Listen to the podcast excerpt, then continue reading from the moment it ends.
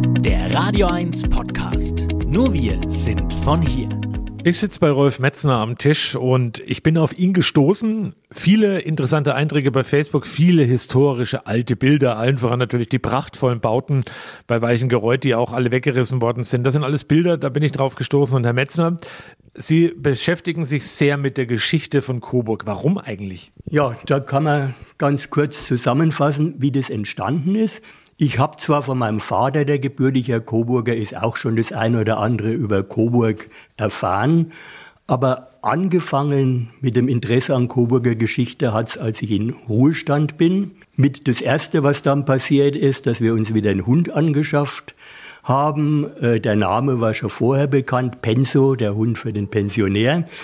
Und dann habe ich mir gedacht, wo gehe ich mit dem Hund spazieren und habe so alte Städten meiner Kindheitserinnerungen aufgesucht, wie Eierfelsen, Teufelskanzel, die Höhle bei Löbelstein.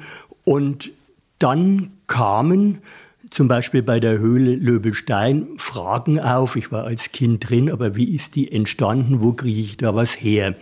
Und bei meinen Recherchen bin ich auf dieses Coburg Magazinforum gestoßen, die äh, da ein bisschen was dazu sagen konnten. Und da habe ich aber gesehen, dass da unheimlich viel Coburger Themen schon sozusagen verarbeitet waren. Und da habe ich angefangen, da erstmal drin rumzustöbern.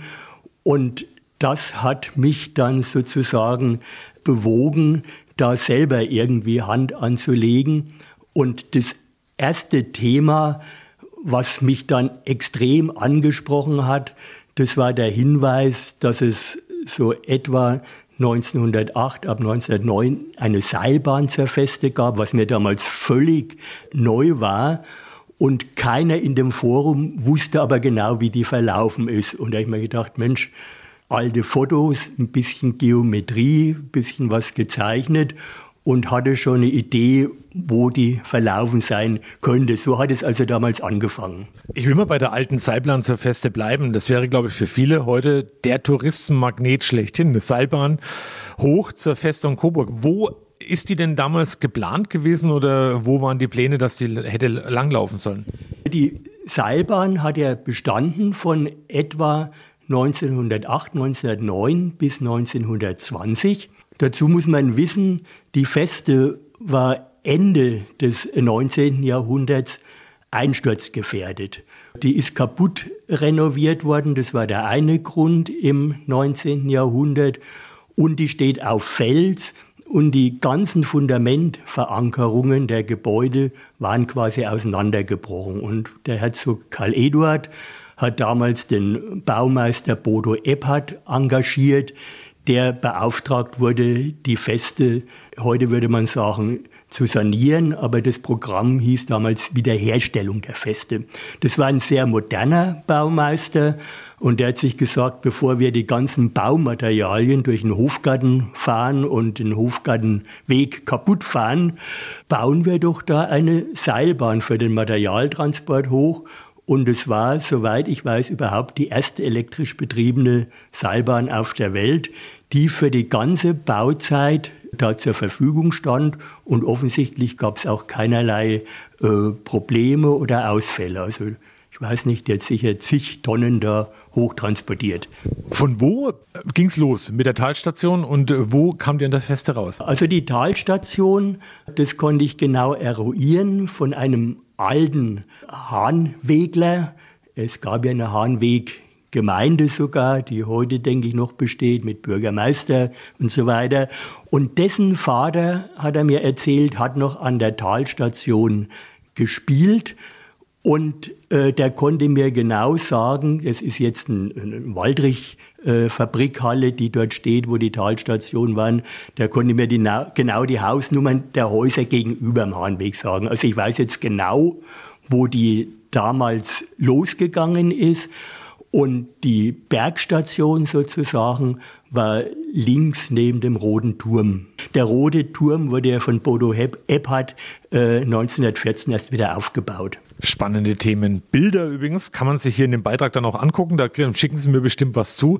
Ähm, das sind ja viele Themen, die Sie bearbeiten. Jetzt stelle ich mal ganz einfach die Frage, hätten Sie Lust da draußen eine Serie zu machen bei Radio 1? Also das würde ich gerne machen, denn ich sage immer, ich möchte nicht alles, was ich so über Coburg weiß oder in den letzten gut zehn Jahren zusammengekratzt habe, mit ins Grab nehmen. Und von daher bin ich eigentlich immer interessiert, das, was ich weiß, weiterzugeben.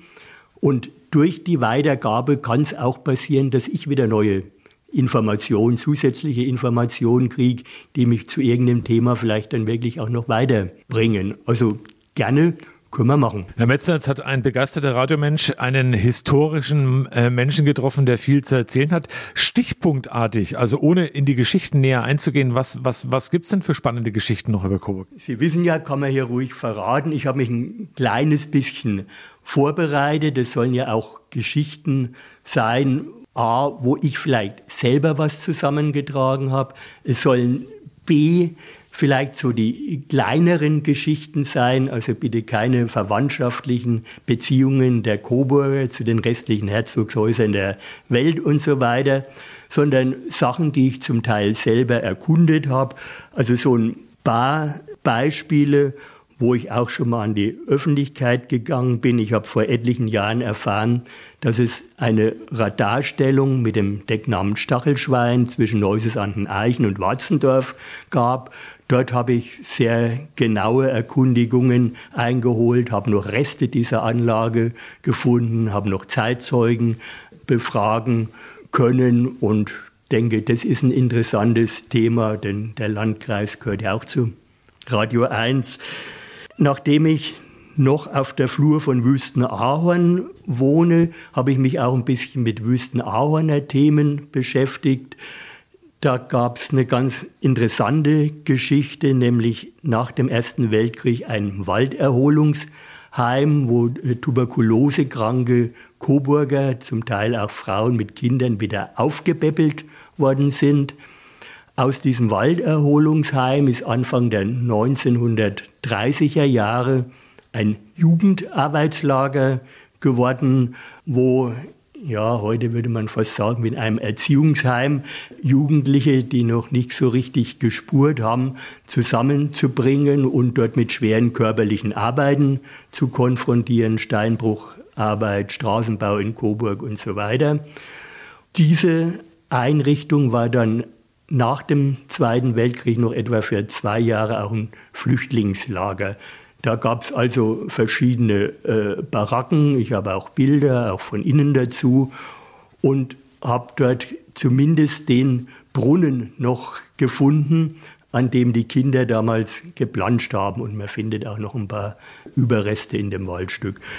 Herr Metzner, hochspannende Geschichten. Ich weiß zum Beispiel, dass Sie eine weitere Geschichte haben, natürlich, die sich um den Buchberg dreht bei Ketschendorf. Da will ich jetzt aber gar nicht zu viel verraten. Sie haben ebenfalls noch recherchiert zu Hinrichtungsorten in Coburg, die es damals gab. Hexenverbrennung als Stichwort, finde ich auch ein sehr, sehr spannendes Thema. Ohne zu viel zu verraten, aber wie viel gab es da in Coburg? Also es gab in Coburg insgesamt, auch wenn das Thema ein bisschen grauselig ist, äh, drei Hinrichtungsstätten bezeichnenderweise immer an Zugangsorten zu Coburg. Die eine Hinrichtungsstätte, ein sogenannter dreischläfiger Galgen, wo man also drei auf einmal aufhängen konnte, stand oben an der Hohen Straße, also am südlichen Zugang von Coburg.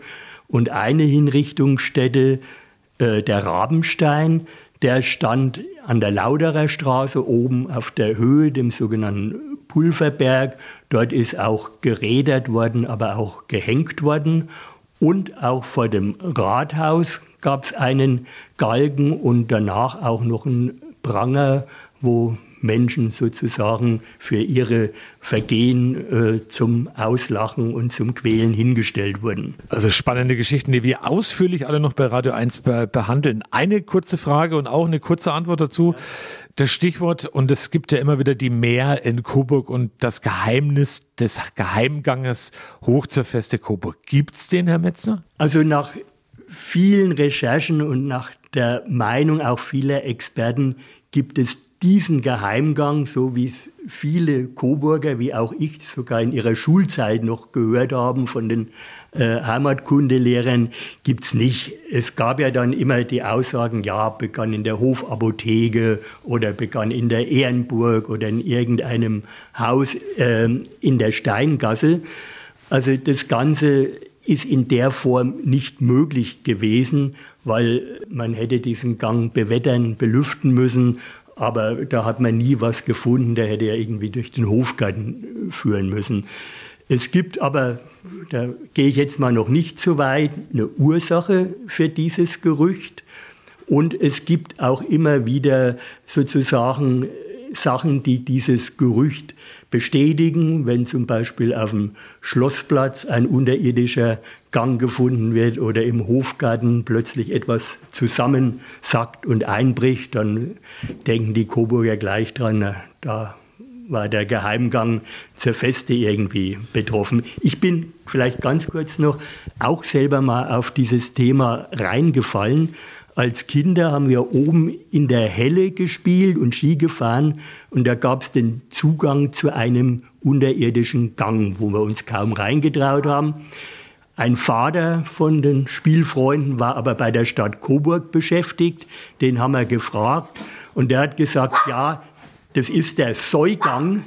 Da sind die Schweine, wenn die Feste belagert wurde, zur Feste getrieben worden. Da habe ich gedacht, hoppla, jetzt weißt du, wo der Geheimgang oder ein Geheimgang äh, begonnen hat. Ich habe das in diesem Coburg Magazinforum zur Diskussion gestellt und man hat mich nicht ausgelacht, aber man hat gesagt, das kann über so eine lange Strecke nicht möglich gewesen sein, die hätten durch den Propstgrund gemusst und so weiter. Und da habe ich dann später auch bei Recherchen erfahren, das war ein Gang, der Richtung Löbelstein geführt hat, wo Sandstein abgebaut wurde. Und ich habe dann auch noch sogar eine alte Gärtnerei gefunden, wo dieser Sandstein Verwendung gefunden hat. Und da werden wir mehr davon hören. Und wir haben gerade im Hintergrund gehört, den Penso, den Hund, der auf jeden Fall auch von Ihnen auch schon erwähnt worden ist. Eine letzte Frage noch für diese Runde.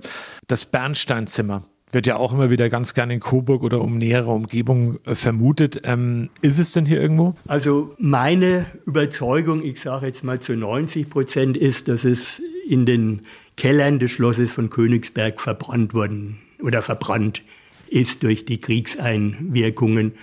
Allerdings haben wir auch da gesucht und, und denke ich, bisher nichts gefunden. Ja, es gab diesen Hype in Coburg, als man irgendeinen Hinweis hatte, dass das auf dem Schindberg sein könnte. Da gab es ja einen alten Steinbruch, der übrigens von äh, französischen Kriegsgefangenen ja, die mussten jeden Tag vom Judenberg unten aufmarschieren und äh, man hat gesagt, da sollte eine unterirdische Fertigungsanlage für kriegswichtige Güter entstehen. Und das war wahrscheinlich so. Dann gab es irgendwo natürlich auch äh, viele Gerüchte, dass ganz am Ende des Zweiten Weltkrieges noch viele LKWs nach Coburg gefahren sind mit geheimnisvollen äh, Gütern und so weiter. Zum Teil ist da übrigens auch was dran. Die ganze Stettiner Gemäldesammlung ist noch nach Coburg verbracht worden. Bernsteinzimmer gab es Hinweise, da ist der Begriff Heiligkreuz gefallen. Da gibt es eine Gemeinde- oder einen Flurbereich in der Nähe von Weidramsdorf. Dann hat man diese unterirdische Fertigungsanlage von der Firma Albrecht in ja, Vermutung gehabt. Da gibt es noch zwei Lüftungsrohre, dort haben wir Kameras reingelassen und gesucht. Äh, selbst da bei diesem äh, Horizontalbrunnen, den es noch oben an der Brandsteinsebene gibt, privater Grund, ist der Besitzer gefragt worden, ob man da drinnen mal schauen könnte nach dem Bernsteinzimmer. Also das war damals dieser Hype. Richtig ist, äh, dass äh, Sachen nach Coburg noch verbracht worden. Wie gesagt, ich weiß es definitiv von dieser Stettiner Gemäldesammlung, Akten, glaube ich, von der Kriegsmarine nach Schloss Dambach und so weiter. Aber Bernsteinzimmer, Da kann man in Thüringen fragen, da kann man irgendwo im Harz fragen. Jeder glaubt, dass in einem Bergwerk oder in einem alten Schloss das noch sein könnte. Es gibt auch immer noch Leute, die da suchen und die nicht davon abgehen. Herr Metzner, vielen Dank erstmal für den ersten Moment. Ähm, wir werden eine Serie daraus machen. Also ich freue mich da schon sehr drauf auf Ihren Input und noch viel mehr Geschichten, die Sie wirklich im wahrsten Sinne des Wortes ausgegraben und recherchiert haben. Also wo wirklich tolle Sachen dabei raus sind mit Bildern. Wir werden das alles hier bei Radio 1 nach und nach aufarbeiten und ähm, ich freue mich da tierisch drauf. Also da bin ich wirklich sehr gespannt drauf und freue mich auf all die Geschichten, die Sie uns erzählen. Ja, ich freue mich auch drauf. Wie gesagt, mein Ansinnen ist eigentlich immer das, was ich so zusammengetragen habe. Es sind ja eigentlich nur zehn Jahre, ist keine Lebensaufgabe gewesen, das irgendwo der Nachwelt zu hinterlassen und vielleicht angeregt zu werden, da auch selber nochmal hinzugucken, nachzukramen und so weiter. Euer Sender für die Region zum Mitnehmen der Radio 1 Podcasts. Wir freuen uns über eure Abos bei Spotify, Apple Podcasts, Google Podcasts, Amazon Music und bei dieser und natürlich auch über alle Kommentare und Bewertungen. Mehr zu Radio 1 findet ihr auf www.radio1.com.